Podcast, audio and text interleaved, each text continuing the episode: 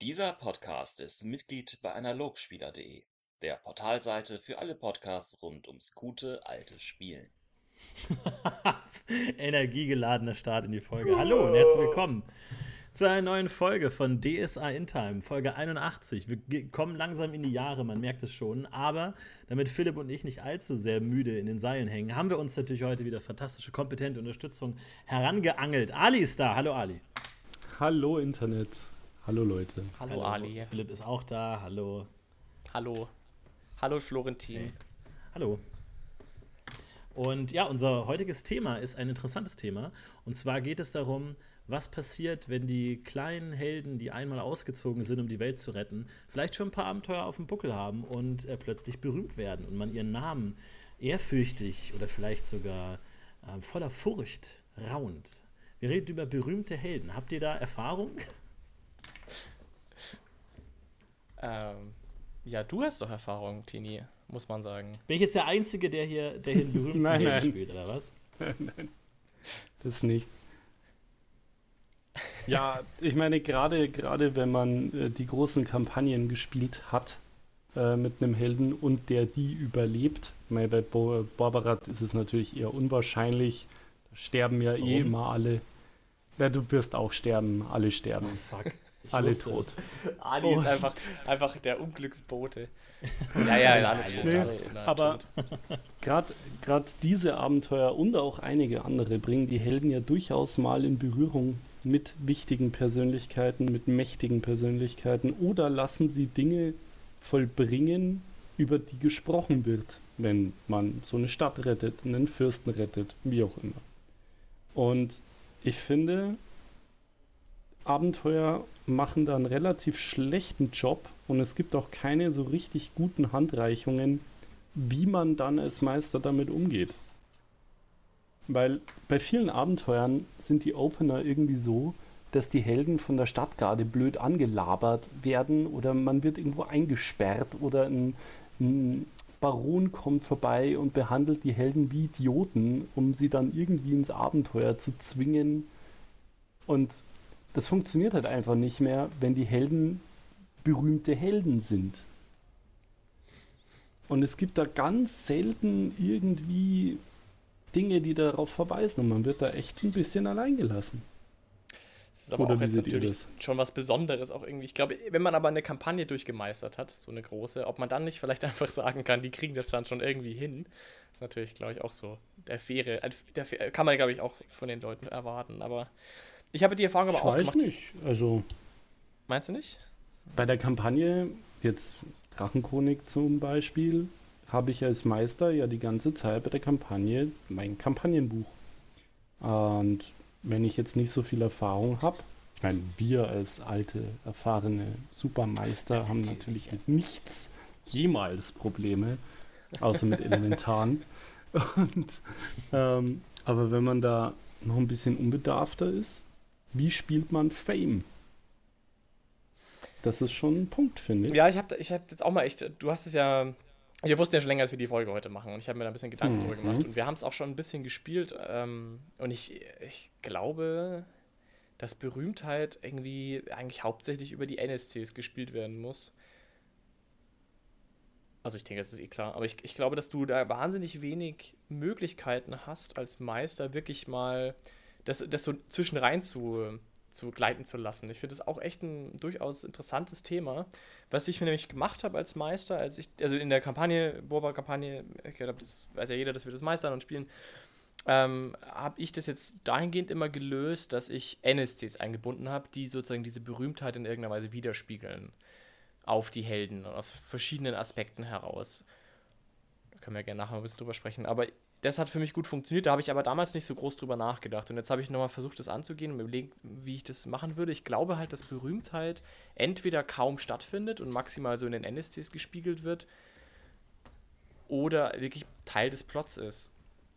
Und irgendwie habe ich mir dann auch gedacht, heißt es dann auch, dass man eigentlich als berühmter Held gar nicht drum rumkommt, das immer zu einem Plotpunkt zu machen irgendwie, wie du ja sagst. Also, dass es dann irgendwie immer gleich die Frage mit, wie komme ich ins Abenteuer mit sich bringt oder wie komme ich aus dem Abenteuer, wie löse ich ein Abenteuer, dass solche Dinge dann immer direkt auch mit dem Plot verbandelt sind, dass berühmte Helden sozusagen mit dieser Berühmtheit immer direkt auch wenn man es spielt, immer auch direkt Einfluss auf den Plot haben. Und ich glaube, das könnte sogar sein, dass es stimmt. Also entweder man ist quasi in der Natur und es gibt keine Menschen und keine NSCs und dann ist es egal, oder du hast immer auch gleich eine Möglichkeit, mit deiner Berühmtheit mit dem Plot zu interagieren. Ich glaube, zwischendrin gibt es sehr wenig. Das ja, es ist und, natürlich und auch immer die. Entschuldigung, Tini? Ja, es, es, ist natürlich auch immer die Frage, ähm, wie Berühmtheit in so einer Welt wie von DSA funktioniert, wo du jetzt nicht irgendwie Fernsehen und Internet hast und jeder irgendwie auch das Aussehen von berühmten Leuten äh, kennt. Also ist dir schon die Frage, wie da Berühmtheit funktioniert und ob es nicht irgendwie reicht, einfach in eine andere Stadt zu ziehen und selbst wenn man in Stadt A Berühmtheit ist, in Stadt B einfach komplett unbekannt ist und wie sich das überträgt. Also selbst ein berühmter Held kann ja von der Stadtwache dumm angemacht werden, weil die Stadtwache vielleicht ja noch nie den, das Gesicht von diesem berühmten Helden gesehen hat, vielleicht einen Namen mal gehört hat oder so, oder mal so, das war dieser eine Magier, der da irgendwie den Dämonen entschwört hat, aber vielleicht auch den Namen nicht weiß oder so, dann ist halt auch mal die Frage, wie genau funktioniert das?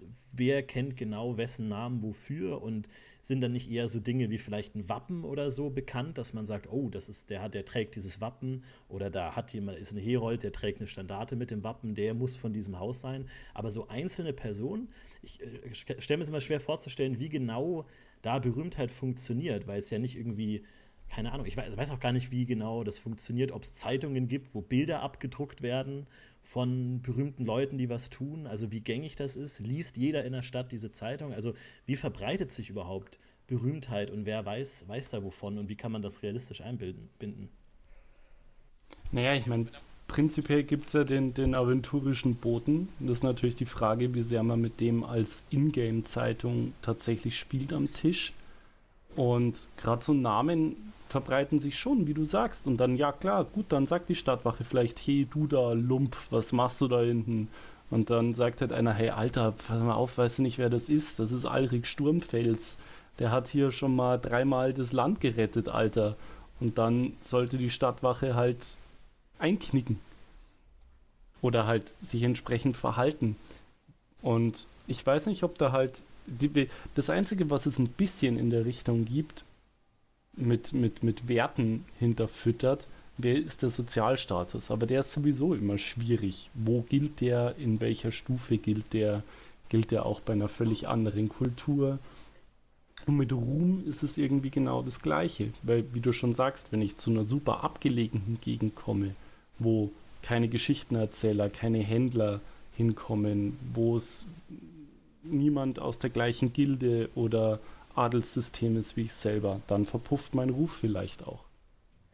Ich finde, was irgendwie immer wieder durchschwingt, ist halt, es gibt ein sehr binäres System. Also entweder du bist berühmt und man kennt dich oder halt nicht.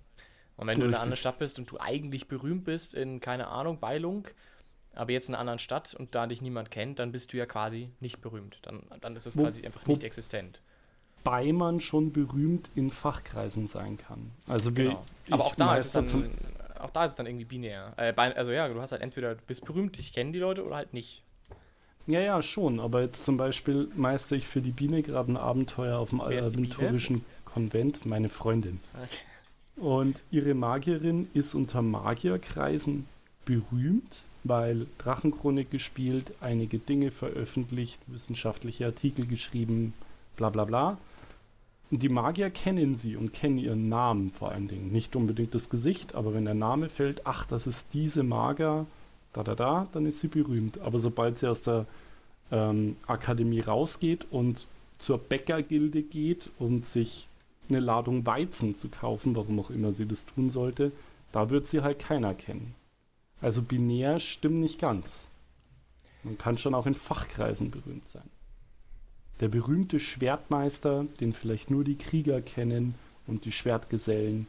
Und Aber das ist ja deswegen trotzdem binär, meine ich damit. Also du hast ja trotzdem die Situation, dass du entweder kennt dich die Person, mit der du sprichst, und dann hast du quasi alle Vorteile eines berühmten Menschen oder alle Vor- und Nachteile hm. oder was. Also es gibt halt keine so eine Abstufung. Es gibt nicht, es gibt nicht irgendwie so ein bisschen berühmt. Oder es gibt es natürlich schon. Du kannst natürlich schon einfach einen guten Ruf haben oder sowas in der Gesellschaft. Du kannst sagen, ja, den, der macht einen guten Job, der ist nett oder was auch immer was. Aber ich glaube, dass das was ist, was am Spieltisch eher nicht stattfindet. Also das ist, glaube ich, was, was eher eher was ist, was, also ich, ich glaube, diese Binarität ist, glaube ich, was, was du spielen kannst, sinnvoll. Und wenn du einfach an dem Punkt ankommst, dass du berühmt bist, dann spielt sich's irgendwie anders. Also dann ist die Interaktion mit den Nichtspielercharakteren anders oder auch mit anderen Spielern vielleicht im Zweifel. Und die Frage ist, glaube ich, also die, also die Frage, die ich mir gestellt habe, ist, gibt es nicht vielleicht doch was anderes? Gibt es nicht doch irgendwie so guten Ruf, der irgendwie sinnvoll bespielbar ist, was irgendwie wirklich was widerspiegelt. Ich komme da nicht auf einen richtig guten Zweig und ich komme eigentlich nur erst dann auf einen guten Zweig, wenn ich sage, okay, ich habe jetzt einen berühmten Held, der zum Beispiel Autorität hat über andere oder dem man irgendwie auch unrealistisches äh, Fähigkeiten, unrealistische Fähigkeiten zuschreibt, weil man weiß, er hätte die Welt gerettet, also muss er irgendwie super toll sein und man, man zweifelt quasi jede schlechte Eigenschaft ab. Also dann ist man quasi so richtig im echt berühmt vergötterten Abbild. Und das, da macht es dann, finde ich, wieder Sinn. Da gibt es, glaube ich, eine sehr klare Art, wie man das darstellen kann. Und dann kann halt ein Held, der so drauf ist, auch anderes erreichen, spricht mit anderen Leuten, hat ganz andere Interaktionen irgendwie mit der Welt. Aber darunter gibt's, ist es, finde ich, sehr schwierig, ähm, das zu finden, da wie Spiel aussehen könnte. Das ist mein Problem damit. Ja, ich meine, was man ja vielleicht so umsetzen könnte, ist, ähm, dass es eher ähm, jetzt nicht die Person, mit der man interagiert, kennt dich oder kennt dich nicht, sondern ist es eher so eine Art Stadtgerede. Ähm, Ebene, dass er sagt, okay, der kennt dich jetzt vielleicht nicht, aber man kann ja auch immer so, die NSCs haben ja auch ein Leben außerhalb der Interaktion mit ähm, den Spielern, dass der mal sich umhört, was, also was man als Spieler immer sofort macht, wenn man NSC hört, irgendwie man hört sich mal um, so was sagen die Leute über den, das macht der NSC vielleicht auch und schnappt dann vielleicht hier und da irgendwie einzelne Leute auf, die vielleicht was haben und der hat dann eher so indirektes Wissen über die Helden, so dieses, ich kenne dich zwar nicht direkt, aber mir hat jemand gesagt, dass ihr mal das gemacht hat und ihr seht schon, okay, wie ganz ordentliche Leute aus oder ich wurde gewarnt vor euch sogar, ist ja natürlich auch immer noch äh, die Frage, wie, woher die Berühmtheit stammt und wie die konnotiert ist ähm, dass man vielleicht eher sagt, so das, was man so als dieses gassenwisse Gerede kennt irgendjemand, hat schon mal jemand von dem gehört. So könnte man es vielleicht machen, dass man dadurch sozusagen eine indirekte Berühmtheit irgendwie einbaut. Hm. Das könnte auf jeden Fall interessant sein, wenn man sich, da müsste man sich als Meister aber wahrscheinlich wirklich auch informieren und Punkte rausschreiben, was die Helden gemacht haben, was man, was bekannt sein könnte, wie sie vielleicht auch bekannt sind. Dann könnte ich es mir aber auch sehr interessant vorstellen, muss ich gestehen. Wenn ich jetzt sage, ich, es geht jetzt nicht so weit, dass diese Helden wirklich Autorität ausstrahlen, also so berühmt sind, dass sie quasi wirklich alles verlangen können, schon in gewisser Weise, aber eine gewisse Bekanntheit haben und damit, damit konfrontiert werden, sozusagen, sich rechtfertigen müssen für irgendwelche Entscheidungen, die sie getroffen haben, auch vielleicht Falschinformationen. Mhm. es kann ja auch ganz spannend sein, dass wenn der NSC das vielleicht nicht sofort klar macht, dass er die Helden kennt irgendwie und man einfach, keine Ahnung, der einfach den Helden abgeneigt ist und die einfach nicht mag und die Helden erstmal gar nicht wissen, warum mag der uns nicht? Warum ist der so, so gemein zu uns? Und man dann vielleicht erst drauf kommt, dass der vielleicht Thomas irgendwas von denen gehört hat oder irgendwelche Gerüchte im Umlauf sind, die vielleicht gar nicht stimmen, oder der irgendwie sozusagen jetzt nicht sofort gezeigt hat, dass er die Helden schon mal von denen schon mal gehört hat, sondern es irgendwie erst im Nachhinein rauskommt oder so, dass man da vielleicht dann so Schichten äh, anlegen kann, äh, dass die Helden dann vielleicht äh, überhaupt erst erfahren, welchen Ruf sie überhaupt haben, dass sie das vielleicht gar nicht wussten davon. Hm. Ich meine, es, es gibt ja den, den guten Ruf als Vorteil, beziehungsweise einen schlechten Ruf, der dann einfach nur die Talentproben modifiziert. Aber das finde ich halt auch einfach ein bisschen wenig.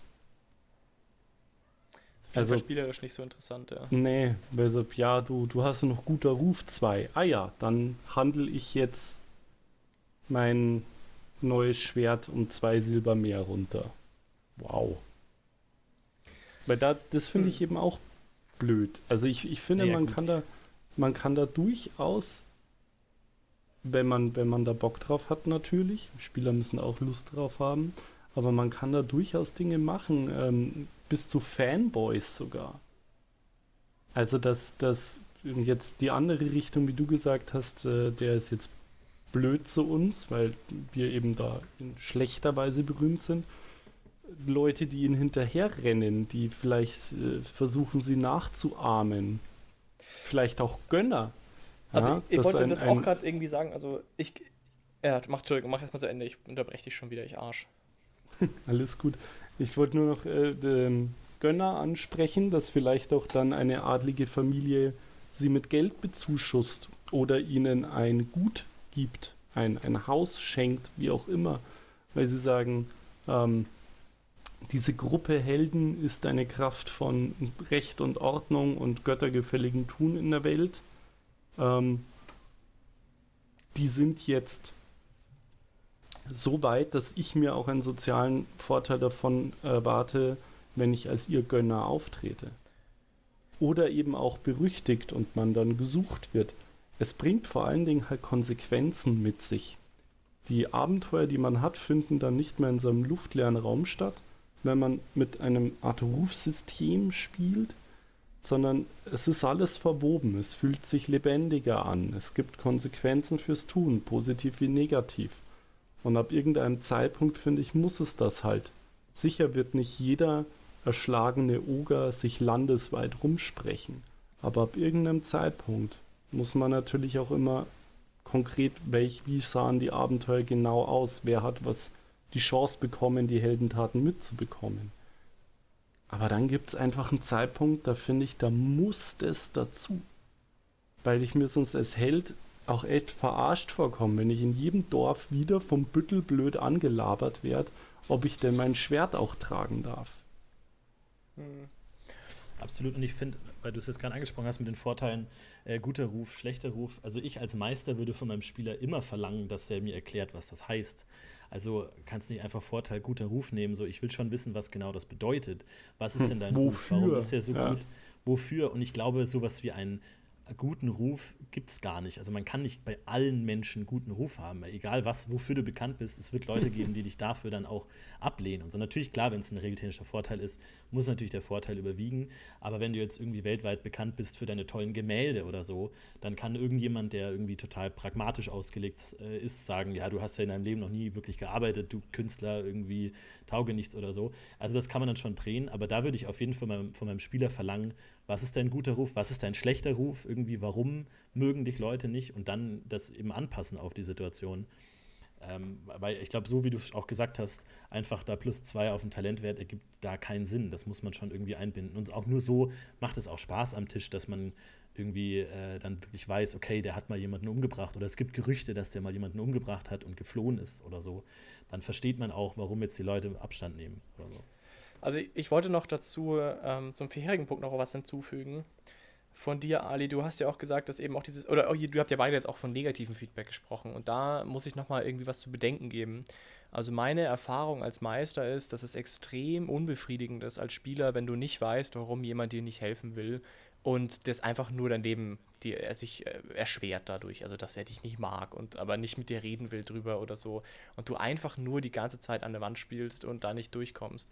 Deswegen würde ich, ähm, also rein spielerisch, aus rein spielerischer Sicht auf jeden Fall den, den Tipp oder die, die, die Tendenz sagen, äh, geben, dass ihr immer versucht, vorrangig auch, auch auf jeden Fall positives Feedback einzubauen. Also selbst wenn jetzt eine Gruppe ähm, für ihr schlecht bekannt ist, sozusagen, also einen schlechten Ruf hat, dann sollte sie positives Feedback bekommen. Das kann ja gut sein, dass sie zum Beispiel Leute treffen, dass Leute auf sie zukommen, die eben gehört haben, dass sie berüchtigt sind und sie vielleicht von ihm mit ihnen irgendwie hart, irgendwie, keine Ahnung, zwielichtige Dinge tun wollen oder so. Äh, von irgendwelche Drogendeals oder frag mich nicht was. Ähm, ich glaube, das ist einfach ein wichtiges Stilmittel, um auch den Spieler ähm, irgendwie zu motivieren, weiter an seiner, an seinem Charakter zu arbeiten. Und dann, glaube ich, ist ein negatives Feedback eher was dazu kommt zu dem Positiven, also was, was, was das Positive vielleicht auch abhebt dann wieder, dass du auch Charaktere hast, die sie nicht cool finden. Ähm, oder was wirklich als Plot funktioniert und was auch als solcher irgendwie klar wird. Also, dass man merkt als Spieler, dass, dass der jetzt mich nicht mag, hat, ist, ist Teil dieses des Systems, das der Meister jetzt vorsieht und das ist irgendwie was, was ich mit dem spielen soll. Also das ist irgendwie interessant und, und äh, motiviert mich auch mit diesem NSC zu interagieren oder irgendwas klarzustellen oder keine Ahnung. Und ich glaube, das ist aber ein wichtiger Punkt noch an der Stelle, weil man da schnell, glaube ich, in dieses Fahrwasser kommt als Meister zu sagen, naja, sie haben jetzt einen schlechten Ruf, also gehen Leute mit ihnen schlecht um. Und ich glaube, das ist nicht unbedingt motivierend. Ich, ich glaube, was da aber cool sein kann, ist, wenn man sich genau überlegt, was die Leute von den Helden wissen und das dann vielleicht auch spielt. Also man könnte ja zum Beispiel eine Situation spielen, dass die Helden ganz normal oder freundlich begrüßt werden, bis sie ihren Namen sagen. Und man dann merkt, sobald hm. sie ihren Namen gesagt haben, schwenkt der andere plötzlich um und ist total abweisend und ein Arschloch. Oder sobald die Helden erzählen, ja, wir kommen gerade aus Beilung und haben da gerade irgendwie, waren da auf dem Adelshof und beim anderen rattert's und Moment mal, okay, seid ihr vielleicht die? Okay, und dann will ich nichts mehr mit euch zu tun haben, irgendwie, dass man schon überlegt, äh, weil, wie gesagt, ich glaube, es ist wichtig, Berühmtheit nicht einfach als ähm, moderne Berühmtheit wie ich kenne euer Gesicht, ich kenne euren Namen, ich kenne euren Job, sondern vielleicht kennt man nur einen der drei Dinge oder nur einen äh, der Sachen oder man hat da mal gehört von irgendjemandem, der irgendwie, keine Ahnung, diese besondere Kampftechnik hat mit den zwei Schwertern oder so und dann erst wenn man das dann sieht, dann realisiert der andere, wer es überhaupt ist, dass man es sozusagen äh, den, den Spieler darauf hinweist, ah, okay, das ist es, wofür ihr bekannt seid. Ihr seid bekannt, die drei, Zwerg, Elf, Mensch. Und immer wenn ihr zu dritt auftretet, checken die Leute, ah, das sind die, von denen habe ich doch gehört. Aber wenn ihr alleine unterwegs seid, dann werdet ihr ganz anders behandelt oder sowas in der Richtung. Hm. Ja, das kann ich mir auch vorstellen. Aber dann auch da eben, weil es eben transparent ist. Ich glaube, das ist eben ein wichtiger Aspekt, dass als ja. Spieler die Chance ja, hast, recht. Ja, äh, das auch wirklich zu, zu verstehen. Weil, also, wie gesagt, das ist, glaube ich, schon ein großer Punkt ähm, und auch ein wichtiger Punkt in dem ganzen Fahrwasser. Aber die, die Frage, wie man sowas dann konkret spielt, also jetzt unabhängig davon, wie einzelne NSCs reagieren, da habe ich auch auf jeden Fall schon ein bisschen rumprobiert. Ich kann ja mal euch sagen, was meine Interpretation bis jetzt war. Vielleicht führt es ja irgendwie ein bisschen weiter, ich kann mal ein bisschen drüber nachdenken. Also, was ich gemacht habe, ist, was ich mit dem ich auch gute Erfahrungen gemacht habe, war, ich habe jetzt ähm, für die Spielergruppe, die ja jetzt auch berühmt ist, ich denke mal, das, das kann man so sagen, ähm, ich habe eben eine NSC eingebaut, das hattet ihr ja vorhin auch schon angesprochen, die ein Gönner ist im weitesten Sinne. Und ich habe die Erfahrung gemacht, also die, diese Gönner-Person hat einfach einen Haufen Geld, hat einen Haufen Ressourcen und Einfluss und ähm, ist bereit, diesen mit den Spielern zu teilen. Also im Grunde geht es, ging das Ganze so los, dass sie sich mit euch getroffen hat als Spieler und gesagt hat, hey, pass auf, ich finde es cool, was ihr macht oder ich, ich unterstütze euch und was auch immer ihr wollt, ich tue mein Bestes, euch das zu ermöglichen.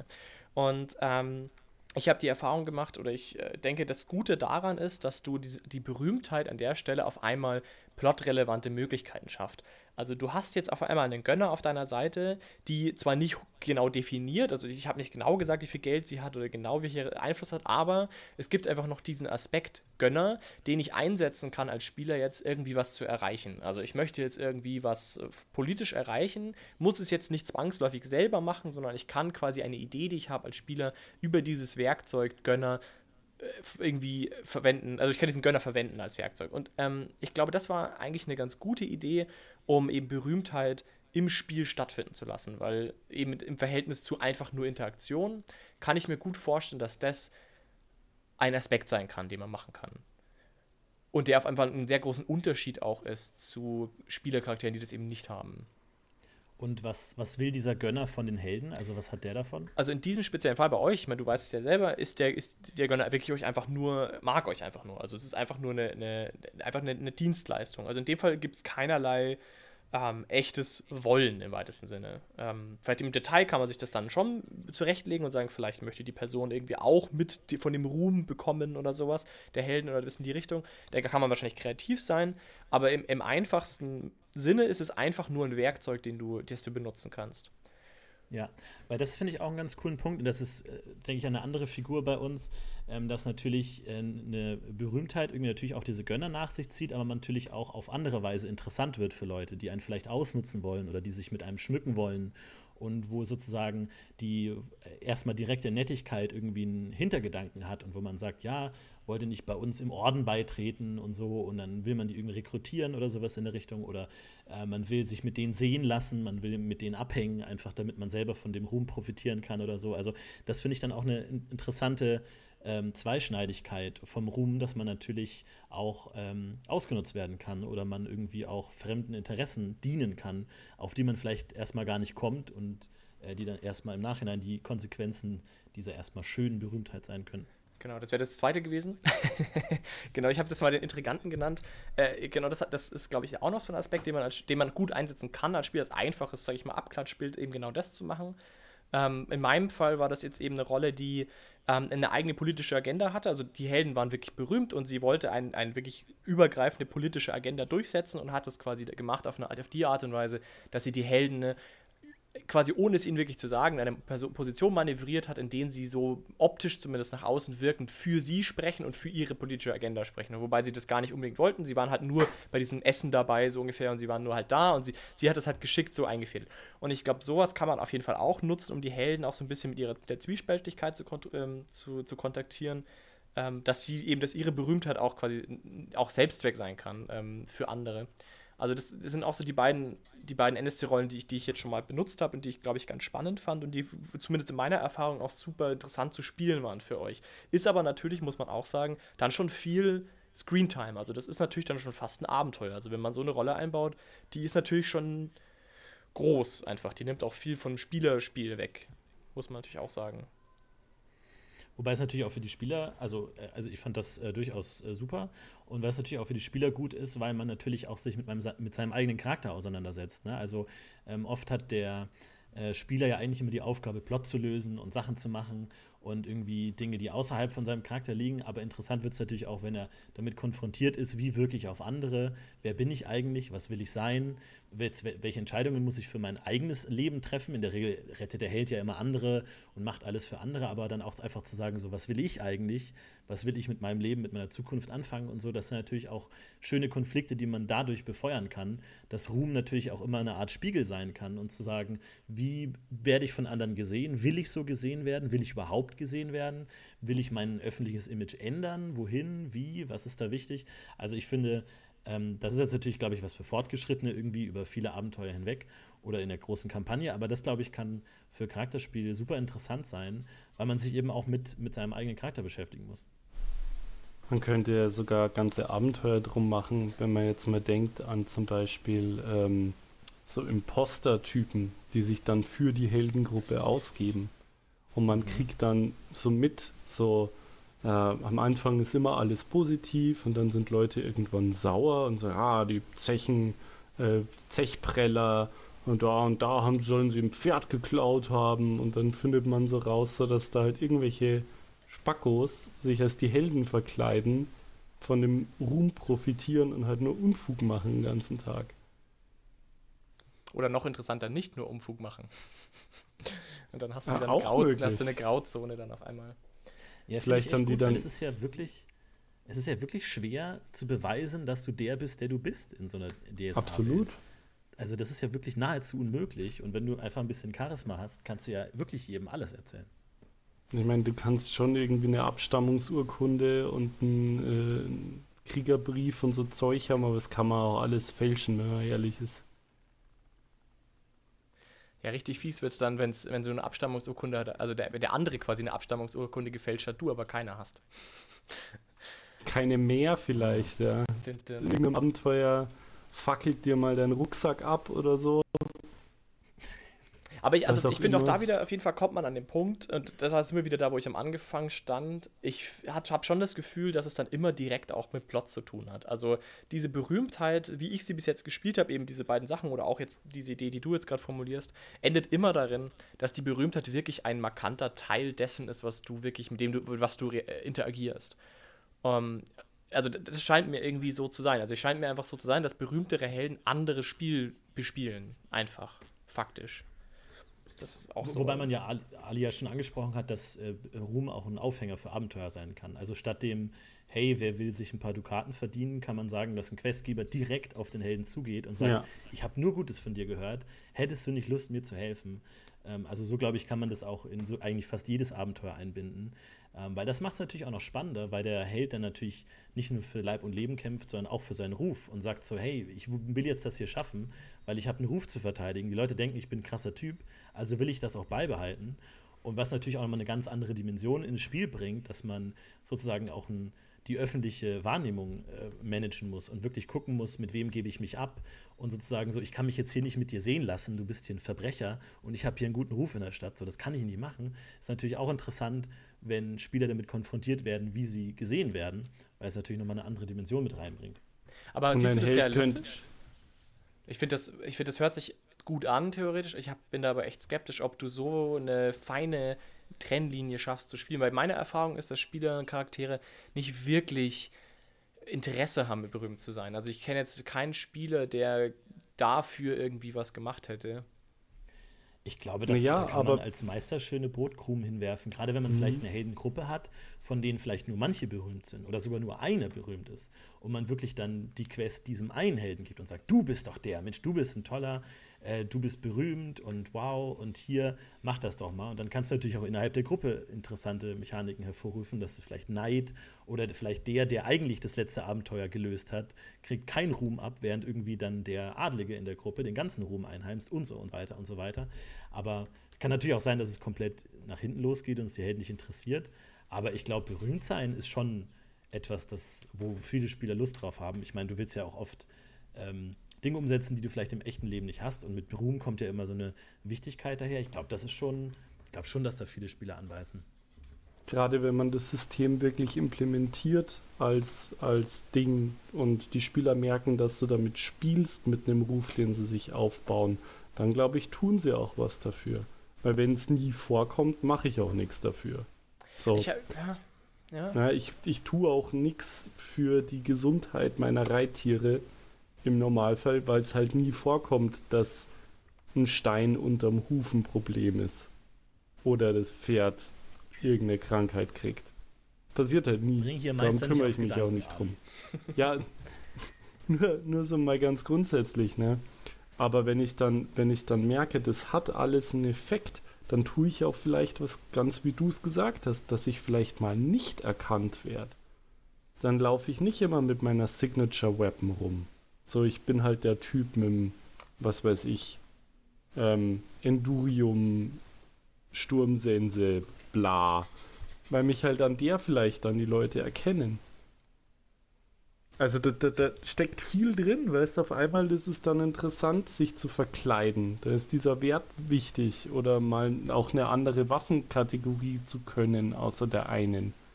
Weil man halt mit der zu sehr auffällt. Oder, oder, oder. Also ich bin da an sich natürlich bei dir. Ich finde das eine spannende Idee. Ich befürchte nur, ich bin nur skeptisch, dass es wirklich funktionieren wird, weil ich glaube, die Spieler sind im Grunde motiviert durch ihre eigene Moral und ihre, sag ich mal, Bauchgefühl, das ist die richtige Richtung, die stößt mein Charakter. Ich glaube, deswegen ist es ihnen dann nicht so wichtig, wie sie wirken. Und ich glaube, es ist sehr hart, da ein Bild aufzubauen, das so stark ist, dass es die Spieler motiviert, ähm, da zu spielen. Aber ich glaube, wenn man es hinbekommt als Meister, wenn man da genug Zeit investiert, wenn man da gute Ideen hat, klar, ich glaube, dann kann das auf jeden Fall interessant sein. Alles, was irgendwie mehr Komplexität in den Charakter bringt durch die Welt, finde ich immer eh gut. Ähm, ja ja, ich glaube, wie du selber schon gesagt hast, das ist ein Geben und Nehmen.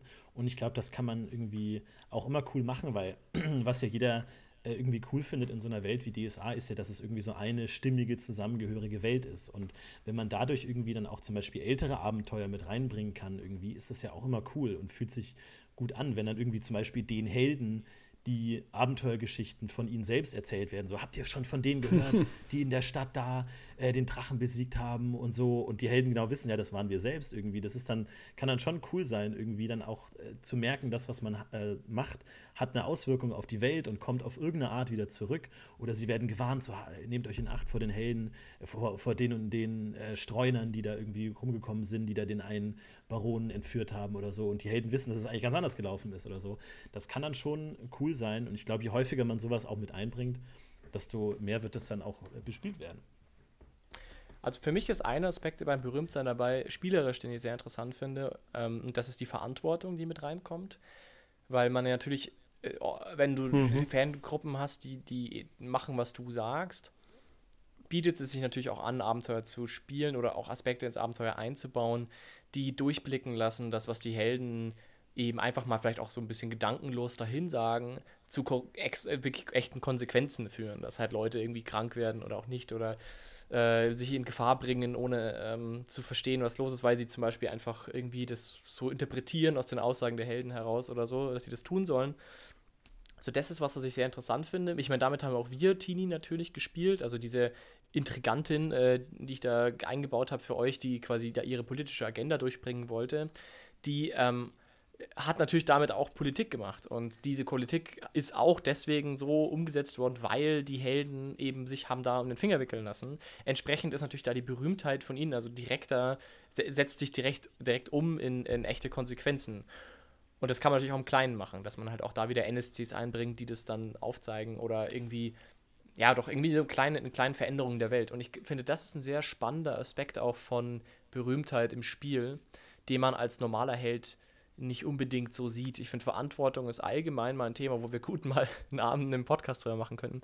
Verantwortung ist ein Thema, das finde ich, äh, Verantwortung und Konsequenzen eh eher oft zu kurz kommt, weil es im Rollenspiel schwierig ist rüberzubringen. Aber das ist ein, ein Aspekt, die Berühmtheit, wo das gut funktionieren kann und wo man das vielleicht durchaus auch mal bespielen kann, wo man auch Abenteuer drum stricken kann. Um solche Konzepte. Absolut. Das finde ich echt gut.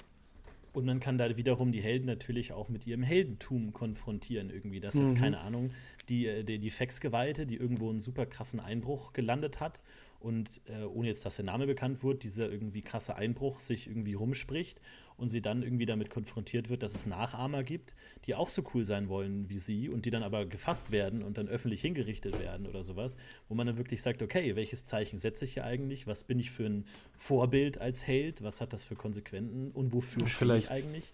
Kann man ja auch gut Vielleicht spielen. richtet man ja auch jemanden für diesen Einbruch hin, weil die Stadtwache gut ja, dastehen will. Auch gut, ja. Ja, also man, man find, fasst dann irgend so einen Nachahmungstäter und sagt, ah ja, der war dann bestimmt die andere Sache auch. So, und die sind jetzt schon zwei krasse Einbrüche, da hacken wir dir nicht mehr nur die Hand ab, da köpfen wir dich jetzt. Weil, was weiß ich, in dem tulamidischen Stadtstaat, wo man gerade ist, der das halt gerne macht. Der Machthaber. Das ist so ein bisschen das, das Drama, das in Les Miserables ja auch der Jean Valjean hat, wenn es dann der andere für ihn in den Knast kommen soll und so. Mhm. Man hat da ja durchaus Vorbilder aus der hohen Unterhaltungskunst. Musicalkunst. ja, ja. Ich liebe diesen Film, der ist so großartig. Aber das finde ich auf jeden Fall einen spannenden Aspekt, ähm, da was reinzubringen. Ich glaube aber auch da wieder, dass es natürlich immer lebt von NSDs. Und deswegen glaube ich nochmal, um am Anfang zurückzukommen, ich glaube, Berühmtheit ist was, was echt nur in den NSDs funktioniert. Und deswegen würde ich echt auch stark dazu plädieren, dass man, wenn man sowas bespielen möchte als Meister, dass man sich da eben NSDs überlegt, die das dann widerspiegeln und dann, ja, genau, eben ins Abenteuer bringt. Ich finde aber schon auch eben, dass es sich irgendwie auch widerspiegeln muss. Also, um ein Negativbeispiel zu sagen, ich habe ja vor vielen, vielen Jahren, als ich 16 war, auch mal die ähm, Barbara-Kampagne gespielt, in DSA 3 damals noch. Und da gab es auch so eine Situation, wo wir in Konflikt gekommen sind mit einer äh, Truppe der Rondra-Kirche und ähm, wir hatten halt einer der Gezeichneten von uns, war halt ein hochgeweihter Rondras. Und die haben uns halt behandelt, als wären wir irgendwelche Strauchdiebe. Weil das in dem Abenteuer halt mehr oder minder so drin stand. Und der Meister damals, ich meine, wir waren alle Kids und so und hatten das auch noch nicht so viel Erfahrung und vielleicht auch noch nicht so drauf. Der hat es halt gespielt, wie es im Abenteuer stand. Was man ihm eigentlich auch nicht vorwerfen kann. Aber es war halt völliger Quatsch. Also wir waren zu dem Zeitpunkt in diesen Kreisen bekannt. Der einer der Helden wäre eigentlich ihr Vorgesetzter gewesen, wenn auch nicht der direkte, aber zumindest in der gleichen Kirchenstruktur ihnen übergeordnet. Und irgendwann, weißt du, dann, dann geht Immersion flöten. Und genauso ist es, wenn ich aus, aus dem einen Dorf rausgehe und die mich alle hochleben lasse. Und ich gehe drei Häuser weiter und niemand hat je von mir gehört. Und ich finde auch, dass man da dann Sozialstatus und Ruf und sowas einfach wirklich als einen variablen Faktor sehen muss, das sich halt verändert. Man, man startet vielleicht als Söldner leichtes Fußvolk, aber nach dem dritten Drachen bist du das nicht mehr. Und dann heißt auch nicht, ja, der, der Typ da hinten, der kriegt jetzt den doppelten Sold von dir, weil der hat einen Zweihänder. Ja, nee. Wenn du halt der Oberguy bist, der einen Ruf hat, dann kriegt der andere nicht das Doppelte von dir, nur weil er einen Zweihänder hat. So. Hm. Man muss da also ich finde das ganz wichtig für Immersion und für eine, eine, glaubhafte Spielwelt, dass man ab einem gewissen Zeitpunkt mit Ruf und Konsequenzen positiv wie negativ spielt. Aber natürlich, Philipp, hast du recht, dass die Spieler Bock drauf haben müssen. Wenn die Spieler nur ein leichtes Hopping von Abenteuer zu Abenteuer wollen und ähm, nicht da irgendwie eine, eine komplexe Verkettung von Interessen verschiedener Gruppierungen und wie sie dann Spielball vielleicht auch werden durch ihren Ruf in Politik, dann ganz klar, dann macht man das nicht. Ich sag nur, Ja, ich glaub, dass das ist, ja, ich finde, Spieltische gewinnen dadurch. Ich glaube, das ist wie bei vielen Dingen, man muss halt auch einfach gucken, worauf die Spieler Bock haben und äh, was Klar. bei ihnen hängen bleibt und was ihnen Ja. Spaß macht. Ähm, und es ist ja auch etwas, was man wirklich ohne weiteres runterfahren kann, weil, wie gesagt, auch da bei diesen ganzen Ruhmsachen muss man sich ja überlegen, was realistisch ist irgendwie. Also welche Heldentat hat welche Reichweite in der Verbreitung und welche Geschwindigkeit. Also wenn du jetzt einen Drachen tötest und dann sofort am nächsten Tag abreitest in die nächste Stadt, wie soll das da jetzt jemand schon Mhm. wissen irgendwie? Und dann kann man sich ja Klar. in Details verlieren, Ja. wie genau jetzt Nachrichten wandern, von wo zu wo und in welchen Kreisen. Ähm, und dann, wie du auch ganz am Anfang gesagt hast, auch irgendwie schon dass eine Berühmtheit in der kirchlichen Struktur, die irgendwie ein Wunder geleistet hat, was dann vielleicht in der Magierwelt überhaupt nicht ankommt oder so und man da wirklich der, der Name einem gar nichts sagt oder so, ist ja auch nochmal wichtig, wo, was, wer berühmt ist.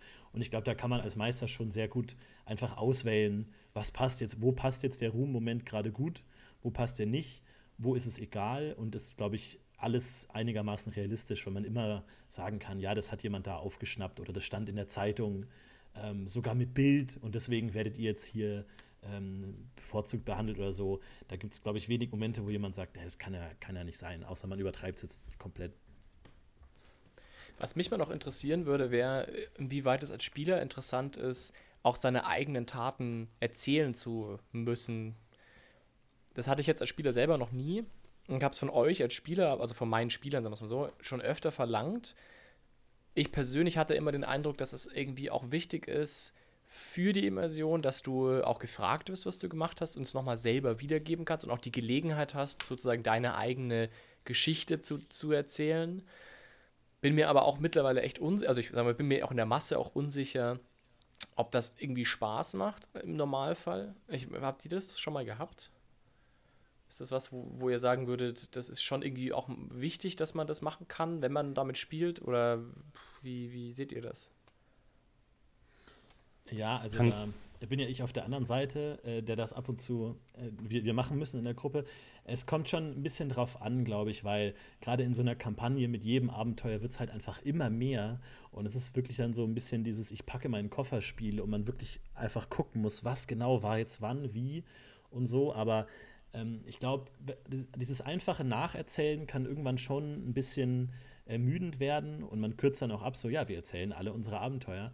Kommt halt darauf an, äh, wenn vielleicht noch eine zweite Ebene obendrauf ist, wie ich will jetzt den besonders beeindrucken oder die Person, der ich es erzähle, darf bestimmte Dinge nicht wissen und jetzt muss ich irgendwie gucken, wie kann ich das jetzt erzählen, ohne den und den Aspekt zu nennen oder so. Aber ähm, es kommt halt auch, äh, wie gesagt, drauf an. Äh, Ich glaube, dieses einfache Nacherzählen ist oft schwierig, weil es von der spielerischen einfach zu einer Gedächtnissache auch einfach wird und man einfach dann nicht, nicht alles äh, weiß. Aber ähm, wenn es jetzt irgendwas, wenn was auf dem Spiel steht oder es interessant ist, dann schon. Ich meine, bei uns kann ich ja kurz mal sagen, ist jetzt ähm, vielleicht die Möglichkeit, dass wir irgendwie ein eigenes Theaterstück kriegen oder man wirklich sagt, okay, wir wollen, dass unsere Legenden offiziell gesungen werden. Das ist natürlich dann schon cool, wenn man dann, man dann irgendwie einen Baden bezahlt, der sagt, du sollst jetzt unsere Legende äh, niederschreiben, was unsere Heldentaten waren. Da kann man dann schon irgendwie sagen, dann vielleicht auch irgendwie, keine Ahnung, einzelne Zeilen vorschlagen oder was jetzt besonders wichtig ist oder so. Das ist dann natürlich schon cool. Ähm, ich glaube, da macht es dann schon Sinn. Aber dieses einfach Nacherzählen ähm, ist irgendwann schon ein bisschen ermüdend. Hattest du das schon mal? Oder? Ja. Also so, so nacherzählen schon, ja. Vor allem, wenn man auch äh, wieder auf NSCs trifft, die man eben von, von Abenteuern vorhin schon mal kannte und die sagen, oh, und was habt ihr so gemacht? Das gibt's. An Barden konnte einer meiner Helden jetzt noch nicht direkt bezahlen. Ähm, wobei ich das eine ganz, ganz schöne Idee finde äh, wenn man dann vielleicht auch Einfluss drauf nehmen kann. Ne? Soll der Dinge beschönigen oder soll er sie sagen, wie sie waren? Ähm, aber ich, ich stelle mir das durchaus bereichernd vor, ja. Auf jeden Fall. Ich habe halt immer so auch das Gefühl gehabt, warum ich euch auch gefragt habe. Also erstens mal finde ich es wenn man die Berühmtheit irgendwie verkörpert. Zum Beispiel, man eingeladen ist bei irgendeiner Veranstaltung oder sowas und es irgendwie notwendig auch ist, es vorzustellen oder es irgendwie klar zu machen, warum jetzt die da sind oder sich eben schmücken. Also zum Beispiel jetzt diese Intrigante, wie ich sie jetzt nenne, hatte ja ein Interesse daran, dass alle auch wissen, wer da sitzt am Tisch. Äh, und warum das quasi jetzt äh, irgendwie, also warum die da jetzt sind und wie toll und überhaupt. Und da ist es ja irgendwie nur naheliegend, dass sie auf jeden Fall auch auf die Inha also auf die, die Heldentaten irgendwie eingeht oder auf die Geschichte dieser Leute. Und dann stellt sich mir immer die Frage, wenn ich jetzt das einfach nur telle und einfach sage, sie erzählt, was passiert ist, oder ihr erzählt, was passiert ist, dann stirbt die Immersion an der Stelle schon irgendwo auf eine Weise, weil man ja eben mit der Berühmtheit irgendwie an dieser Stelle kokettiert. Und da ist es ja eben wichtig. Auf der anderen Seite bin ich, verstehe ich total, dass natürlich das auch irgendwie sehr repetitiv ist und nicht so interessant. Ich bin da echt ein bisschen unschlüssig, auch wie weit man da gehen kann und soll und wie weit auch die Vergangenheit wirklich im Spiel stattfinden kann, soll, muss ich habe manchmal das Gefühl, dass es auch wichtig ist, als Spieler mal sich nochmal kurz klar zu machen, was man eigentlich jetzt geleistet hat, um das einordnen zu können. Bin mir aber auch da natürlich unsicher, das ist eher so eine Art These, die ich als Meister so manchmal aufstelle. Weswegen ich euch manchmal Abenteuer wiederholen lasse, sozusagen, also eher so knappe Vergangenheit, so nach dem Motto, was habt ihr in den letzten vier Spielabenden eigentlich gemacht? Und dann werdet ihr gefragt und dann müsst ihr das kurz zusammenfassen. Das ist ja dann deutlich einfacher oft auch für euch. Das macht ihr recht, sehr oft zum Beispiel, also das lasse ich euch sehr oft machen. Aber, ähm, also eben, um, um irgendwie das auch wieder in Erinnerung zu rufen, was war jetzt gar nicht mal der Kontext, was haben wir eigentlich gemacht, was haben wir eigentlich äh, geleistet. Aber allgemein dieser Umgang mit diesen ganzen Informationen und mit der Vergangenheit finde ich gar nicht so einfach als Meister, wie auch wahrscheinlich als Spieler wie man, wie viel der stattfinden soll und in welcher Art es stattfinden soll. Ich denke, das ist auch in jeder Gruppe ein bisschen anders, aber wie habt ihr das, also Ali, hast, würde mich interessieren, in deinen Gruppen, wie, wie hast du das tendenziell? Gibt es das viel, wenig oder? Was jetzt, dass sie zusammenfassen, was in letzten Oder dass du irgendwie ist. die Vergangenheit, sag ich mal, wiederkäust, jetzt mal auf negativ gesprochen. Dass du irgendwie die Taten der Helden irgendwie nochmal in die Spiel bringst, indem du sie erzählen lässt, vortragen lässt, ein Theaterstück schreiben lässt und das Wort also vorführst oder sowas in die Richtung. Nee, also sie haben schon ähm, die Taten der Helden tauchen wieder auf im Sinne von, dass NSCs, Fraktionen und so weiter darauf reagieren, was früher passiert ist. Aber dass sich ein Theaterstück darüber, sowas jetzt noch nicht, oder auf einem Bankett es jemand vorerzählt hätte. Was ich schon hatte, ist, dass halt Leute die Helden dann darauf ansprechen und sagen, ach, sag mal, ich habe gehört, da war das und das, wie, wie war das denn? Und dann können die Helden nochmal eine Sichtweise, wie sie das erlebt haben, erzählen, weil ich das eigentlich ganz spannend finde, wenn man dann auch raussieht als Meister, was deine Helden, ähm, ja, wie die halt eine Spielsituation dann auch wahrgenommen haben. Weil du hast als Meister, hockst du mit am Tisch und hm, hast ja auch ein bisschen eine andere Informationslage als der Spieler und kannst mal mehr und mal weniger gut das Bild in deinem Kopf vermitteln. Und wenn du dann, wenn dann ein NSC sagt, ja, wie, wie war denn die Sache da in diesem Boron-Kloster? Und dann fassen die Helden die zusammen, äh, kommen auch für dich als Meister ganz neue Aspekte zum Vorschein unter Umständen. Ein NSC, den du für unwichtig hältst, ist total gut im Gedächtnis geblieben und vielleicht andersherum. Es ist ein sehr spannender Punkt, das äh, wollte ich jetzt gar nicht groß ansprechen, aber das stimmt, das habe ich auch, die Erfahrung.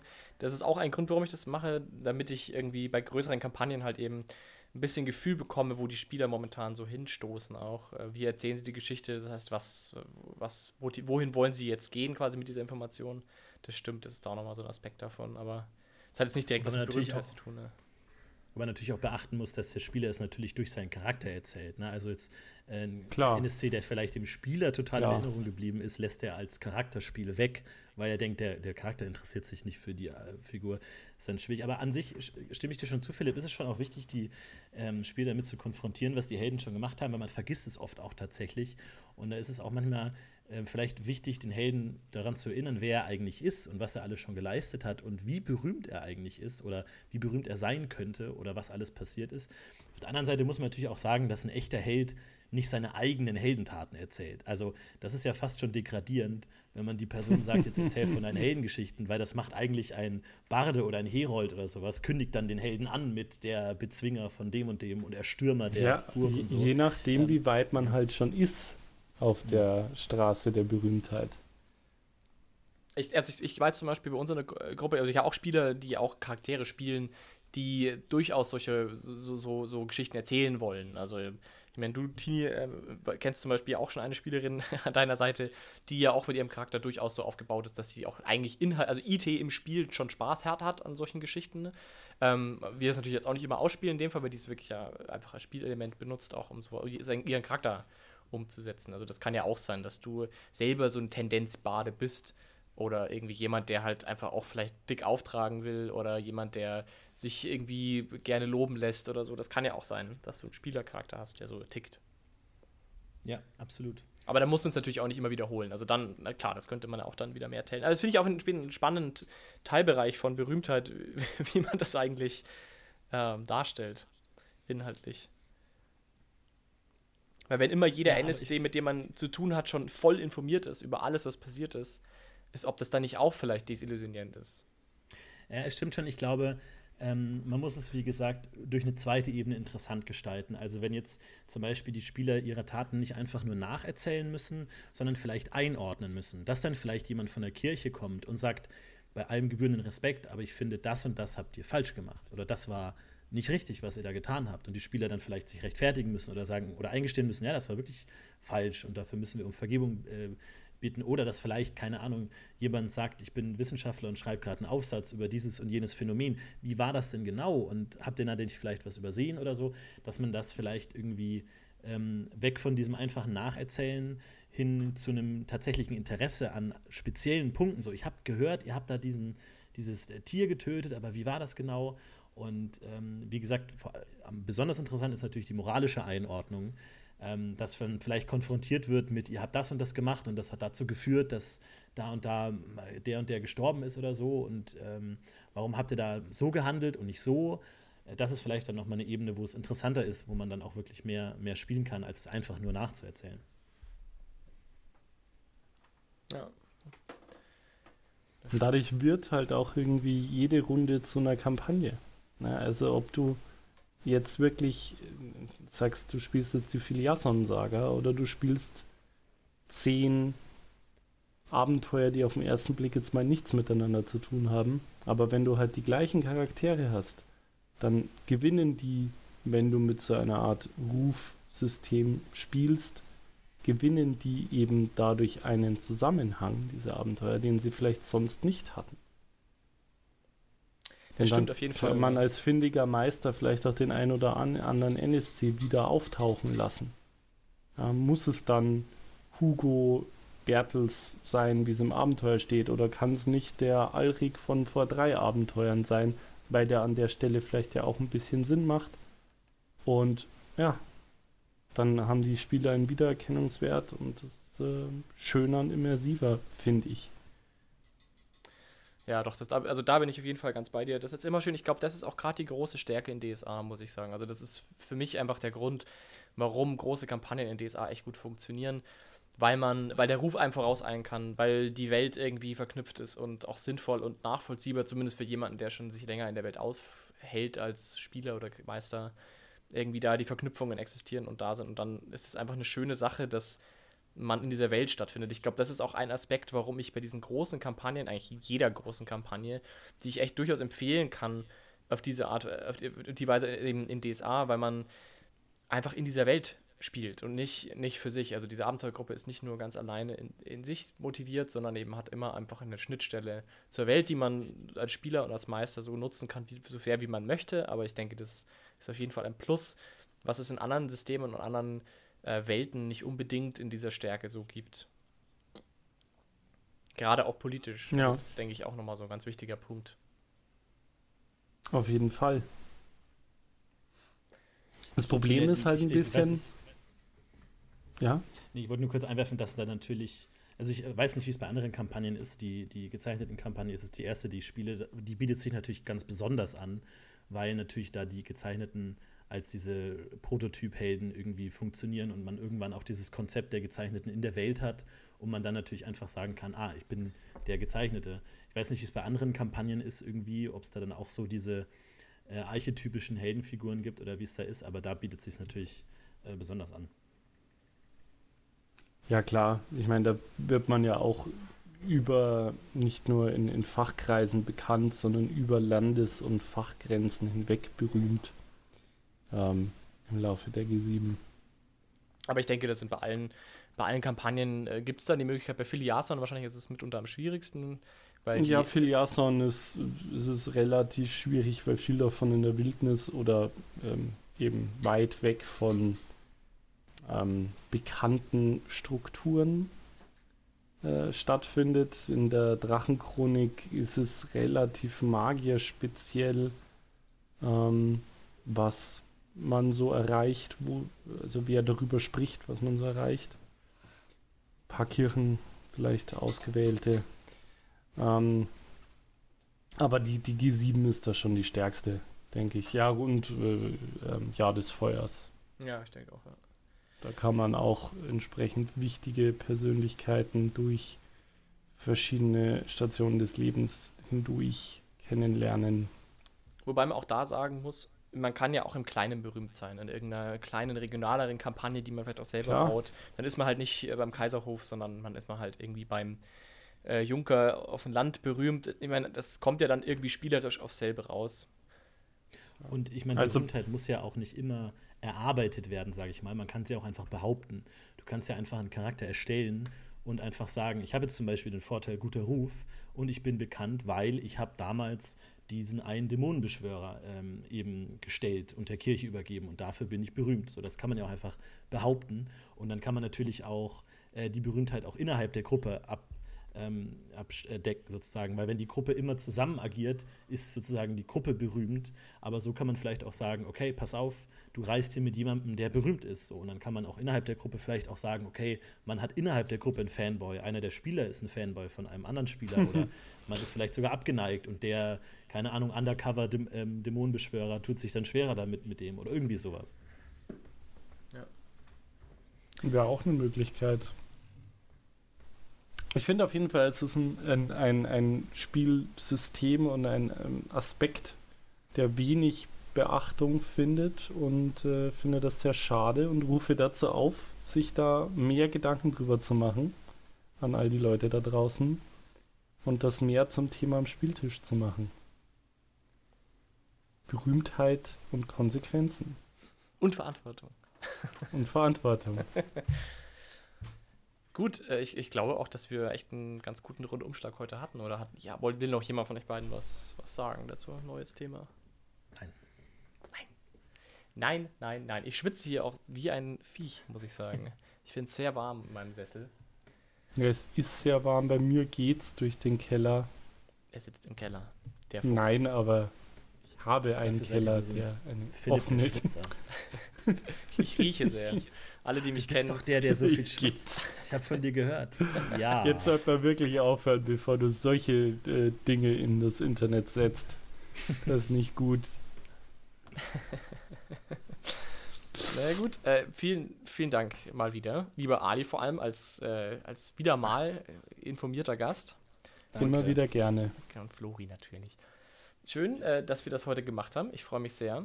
Ähm, wenn ihr, liebe Hörer und Hörerinnen, da noch was dazu sagen wollt, dann freuen wir uns natürlich wie immer über Kommentare. Gerne auch kritisch, wir halten das aus. äh, ja, ähm, und wir hören uns wieder. Wenn ihr Themenwünsche habt, schreibt sie uns ruhig entweder auf unserer Webpage, auf Facebook oder irgendwie per E-Mail. Das schauen wir uns dann an und wir werden einfach gemütlich weitersenden in Zukunft. Gut, gut. Also dann, einen schönen Tag noch und bis bald.